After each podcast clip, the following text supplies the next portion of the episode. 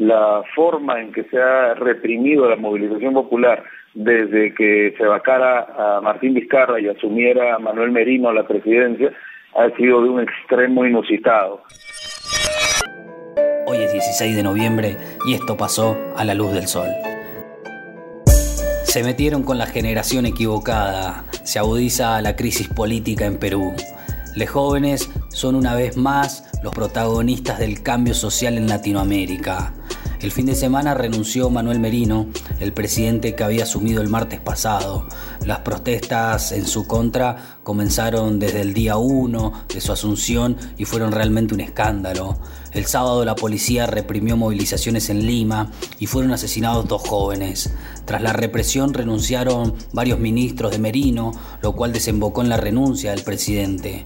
Hoy, una ONG peruana reportó 44 desaparecidos tras las protestas. Ayer se reunió el Congreso para elegir la mesa directiva, donde se presentó tan solo una lista de la izquierda encabezada por Rocío Silva, pero no consiguió los votos suficientes y hoy se vuelve a reunir el Congreso para votar. Martín Guerra, analista político peruano, nos brinda su mirada de los hechos y explica el rol de los medios de comunicación en este conflicto.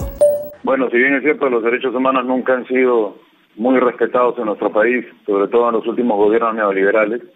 En las últimas marchas se ha notado un eh, robustecimiento de la violencia policial nunca antes vista en movilizaciones. Si bien es cierto, se ha asesinado eh, dirigentes y manifestantes en otras partes del país durante las últimas décadas, la forma en que se ha reprimido la movilización popular desde que se vacara a Martín Vizcarra y asumiera a Manuel Merino la presidencia ha sido de un extremo inusitado.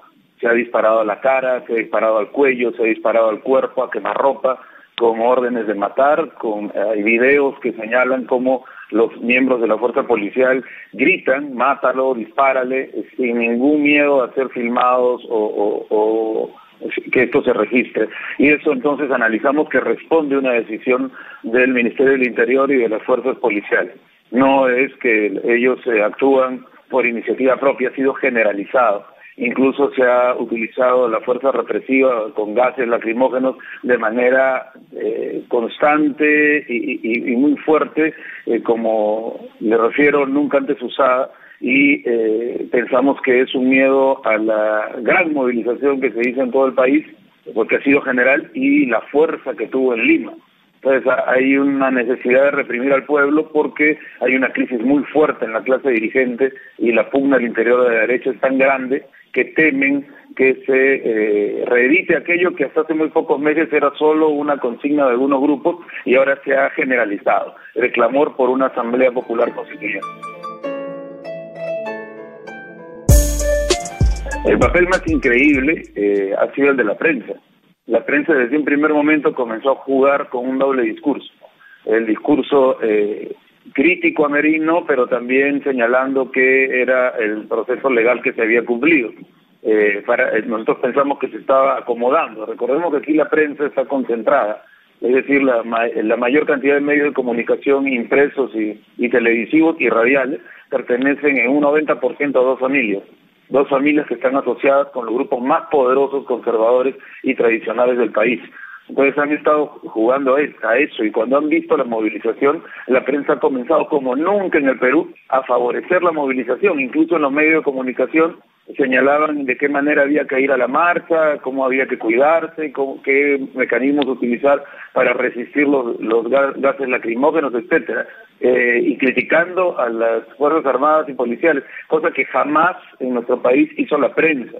No se ha estado manipulando eh, eh, las ideas y, los sentimientos de la población respecto al gobierno, que es un gobierno nefasto y terrible, pero lo que se buscaba ahora era eh, digamos, acomodarse a la nueva situación. Y te digo esto porque se presenta a los renunciantes en el Congreso y en, los ministerios como peruanos eh, devotos de la democracia y justos que al ver eh, el carácter que ha cobrado el régimen se dan cuenta y renuncian. No es cierto. Lo que pasa es que el, régimen no podía sostenerse y ellos están viendo la manera de salvar el pellejo, discúlpame la expresión, pero es así. Entonces no es que sean demócratas cabales que están pensando cómo solucionar los problemas, sino que hay un reacomodo muy rápido de un gobierno que no se iba a sustentar de ninguna manera, desde el carácter de su dirigente hasta los, eh, la forma en que se compuso. ¿Y por qué digo esto? Porque la pugna muy fuerte que había en la clase dirigente se daba entre unos representantes de unos nuevos ricos de las regiones del país, de las provincias, contra la, eh, digamos, la burguesía tradicional, la vieja oligarquía. Y el problema era los eh, fondos económicos que eh, están alrededor de las universidades privadas. Esta pugna, digamos, llevó a Merino a desplazar a Vizcarra, pero Merino llega y lo único que hace es restablecer a los viejos poderes. Instalaron antenas de Wi-Fi en parajes y zonas rurales que benefician a más de 20 familias. El gerente técnico de la autopista de la información, Franco Videla, dijo que entre los sitios en los que se habilitaron antenas y puntos de accesos están los parajes El Mataco, La Brisa y Barranca Alta. No todos los hogares contaban con el servicio de energía eléctrica. En estos casos también se les proveyó de paneles solares que no solo alimentan las antenas, sino que también permiten abastecer otros dispositivos. Ley de alquileres aconsejan denunciar incumplimientos. A mitad de año se promulgó la nueva ley de alquileres que modificó el Código Civil y Comercial de la Nación, que establece nuevas reglas para los contratos de locación. Ante el aumento y la demanda de departamentos y casas, la especialista Gabriela Calvo aconseja denunciar el incumplimiento en defensa del consumidor.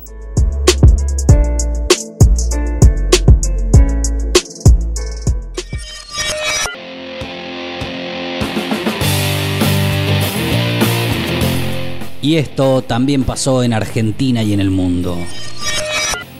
Se trata mañana del aporte extraordinario a las grandes fortunas, siguen las reuniones con el FMI, serán virtuales, discuten las medidas sociales para fin de año tras el fin del IFE, 15 países firman el RCEP, el bloque comercial más grande del mundo que está en Asia, y las elecciones municipales en Brasil y sus consecuencias. Y esto fue A la Luz del Sol, el daily podcast de Góndola y Grupo Ciudad. En la producción Jonathan Gaciro, en la edición Darío López. Quien les habla, Luciano Illesca. Y nos volveremos a encontrar mañana 8 de la noche en todas las plataformas para repasar todo lo que pasa en San Luis.